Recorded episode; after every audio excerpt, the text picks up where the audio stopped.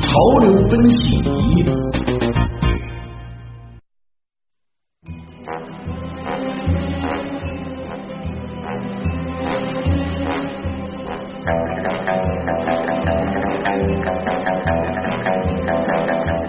这应该是跟电影相关的音乐里边识别度最高的了吧？对，太熟悉了，这个这一条旋律啊！啊，对，很多人可能一听也热血沸腾了啊！没错，零零七又来了。最新一部的《零零七》系列电影《零零七幽灵党》啊，今天就会和咱们中国观众见面了。嗯，喜欢《零零七》系列的朋友一定是非常的激动啊！这已经是第二十四部邦德《零零七》系列电影了。那么，距离第一部《零零七》电影上映啊，已经有五十三年的时间了。嗯，不可思议吧？五十多年过去了，太长寿了啊！对，这个《零零七》邦德一直不老啊。《零零七幽灵党》呢是由萨姆门德斯执导啊，丹尼尔克雷格这是目前新一任零零七啊，嗯还有雷雅塞杜以及莫妮卡贝鲁奇主演。那么作为最长盛不衰的间谍系列电影，也是中国观众最喜欢的动作电影系列，相信很多朋友都特别期待新一期的零零七。是。那么今天的潮流分析仪，我们就给大家详细介绍一下这一部电影。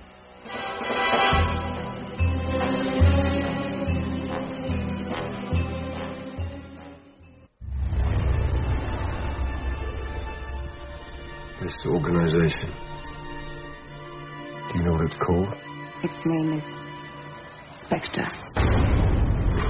好，Spectre 啊，幽灵党。是，那么最新一部的这个零零七啊，它的名字就叫幽灵党。这个幽灵党呢是虚构的国际性罪恶组织，这是啊这一次邦德他主要打击的对象了。那么故事是延续上一集的内容，也是首次聚焦邦德的童年。詹姆斯·邦德是在苏格兰长大的孤儿，天幕庄园承载着他的童年记忆。天幕庄园炸毁之际，唯有一张幸存的老照片令邦德难以释怀。照片上呢，邦德父亲站在邦德和另外一个孩子中间，那个孩子的身份就令人生疑了。他为何会与邦德家人留下合影？他是否与幽灵党有千丝万缕的关系呢？这一切的秘密等待着慢慢揭开。哎，大家是不是应该还记得啊？上一幕那个天幕危机里面，其实这一张照片就已经为下一集做了一些铺垫了啊！不知道大家是不是还记得当时那个？其实这是一个很主要的一段，算个伏笔吧。嗯。This organization. Do you know what it's called? Its name is I've been here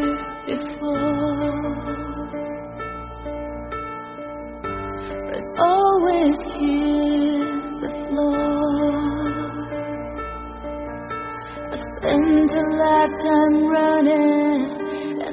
其实这是呃听到的这首歌就是零零七幽灵党的主题曲。其实这个主题曲是很很早之前就出来了啊相信已经呃很多朋友听到过了。Writings on the Wall 是由英国创作型的歌手 Sam Smith 和格莱美的得主吉姆内普斯一同创作的一首歌曲，而现在听到的这个版本呢，是由我们国家的呃一位非常流行的音乐人张靓颖演唱的。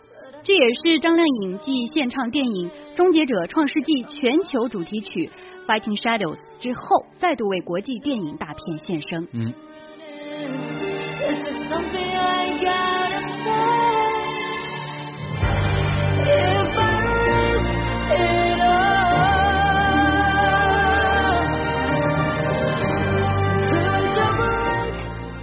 这部《零零七》呢，号称是史上最贵的一部啊，花费大约是三点五亿美元。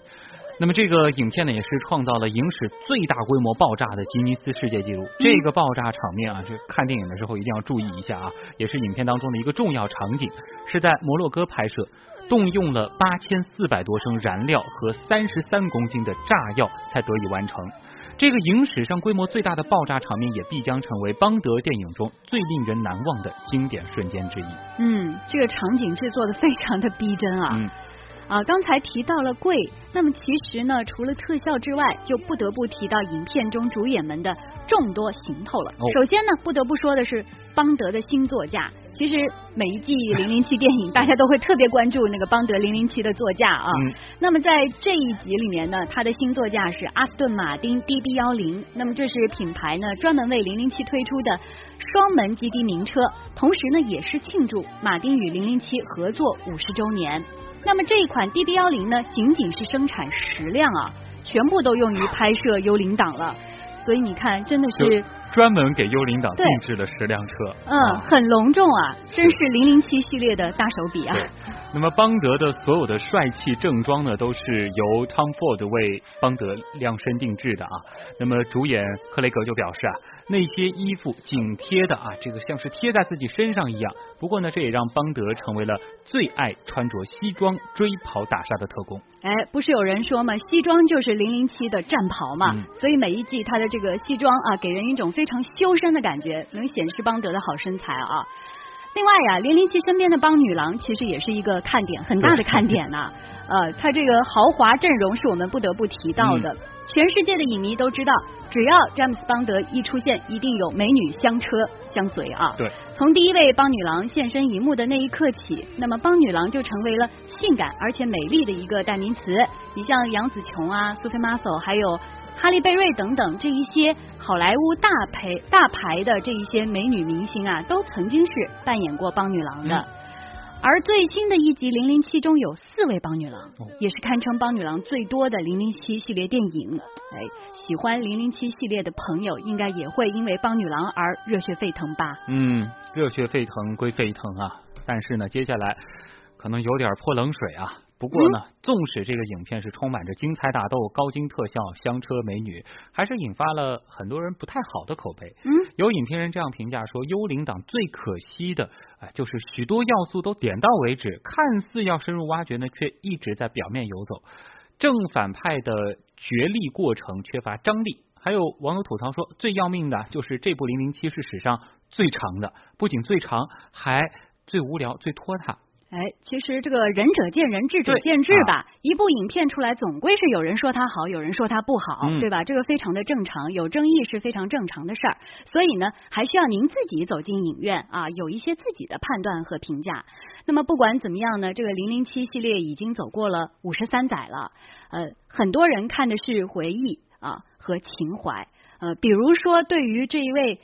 已经换过好几任主演的嗯詹姆斯邦德啊，特别是对于他的这种特工的情怀，相信是很多人走进影院的一个主要的理由。是，这我记得，其实在这个丹尼尔·克雷格接下邦德这一角色的最开始，大家其实对他的形象并不是很认可，就觉得他不够帅，嗯啊不适合出演零零七一角。但是那是跟那个前一任皮尔斯布鲁斯南比，因为皮尔斯布鲁斯南是最帅的一任邦德，太帅了。所以就很多人觉得他这个好像不够帅嘛。嗯但是其实你算到现在，他已经演了第四部这个丹尼尔版的零零七了啊，也算是深入人心了。啊，其实我我觉得我是慢慢接受这一任零零七的。开始第一部的时候，我不是太喜欢克雷格，但是现在是越来越喜欢丹尼尔·克雷格了。嗯，不过呢，在《幽灵党》上映之前啊，一度盛传啊，丹尼尔·克雷格将不再出演下一部的零零七。哦，那么在近日举行的中国首映发布会上，有记者也问到了这个问题，还没有等到克雷格回答，制片人芭芭拉就先抢过话筒否认说了啊，当然不是真的，我们不会让他走的。很多朋友也适应了。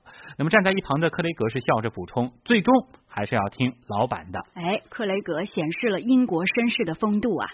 好，那么到底下一部的零零七将会由来由谁来演呢？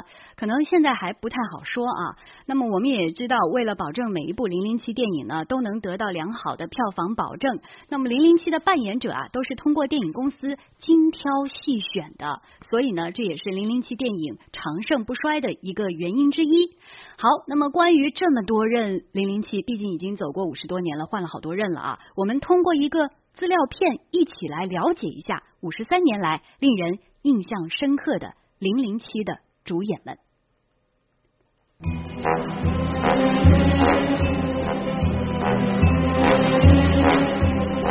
零零七肖恩·康纳利出演次数六次，包括零零七诺博士、来自俄罗斯的爱情、金手指、霹雳弹、霹雳鼓、金刚钻。肖恩康纳利扮演的邦德不但充满智慧，而且硬汉气十足。告别零零七系列片之后，康纳利在影坛的发展也十分成功。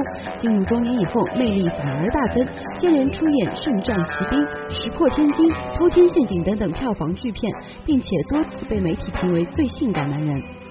第二任零零七乔治拉赞贝，可怜的拉赞贝运气太差，只演了一部《零零七之女王秘史》就被赶下台。出演邦德前，拉赞贝是澳洲男模特，可能是因为从来没有演戏经验，也可能是样子不够帅，所以《女王秘史》一片的票房惨不忍睹。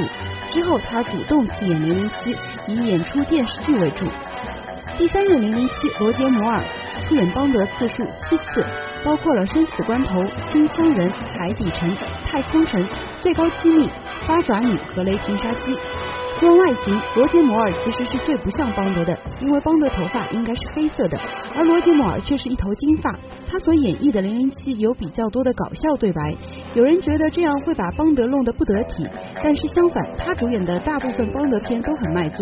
一九八五年演完《雷霆杀机》片后，五十八岁的罗杰摩尔正式告别零零七，之后出任联合国大使，帮助贫困儿童。第四任零零七提摩西达顿主演了《黎明生机》和《杀人执照》两部邦德片。提摩西达顿是杀剧演员，在接演零零七角色之前，已经有非常丰富的表演经验。他的詹姆斯邦德带有一些沧桑感，尝试表现出邦德人性的一面。第五任零零七皮尔斯布鲁斯南出演邦德次数四次，包括《黄金眼》《明日帝国》《纵横天下》和《择日在此》。根据网上调查。布鲁斯南演的詹姆斯邦德是最受网民欢迎的，他被形容为刚强与温柔并济型的零零七。现任零零七丹尼尔克雷格荣膺第六任詹姆斯邦德，先后饰演了皇家赌场、大破量子危机、大破天幕杀机以及这次的幽灵党。有人曾说他不够英俊，满头金发，根本不适合出演邦德。但他也是最为冷酷的，动作干净利落，办事绝不拖泥带水，依靠个人能力还原了特工本色。丹尼尔·克雷格的零零七虽然英俊不足，但是充满了阳刚之气。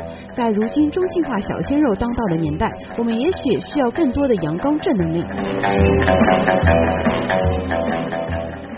那么这部《零零七幽灵党》呢，还会以 IMAX 格式呈现，将为观众呈现无与伦比的影音品质啊！各种特效呢，也一定会让你有身临其境的感觉，尤其是那场大爆炸。哎，所以大家赶紧走进影院，给出您的评价啊！不管怎么说，这么多任零零七，其实给人总体感觉都是充满正义感的啊，而且有一种侠骨柔情的这种阳刚的正能量存在于他们身上，所以这也是最吸引影迷的地方。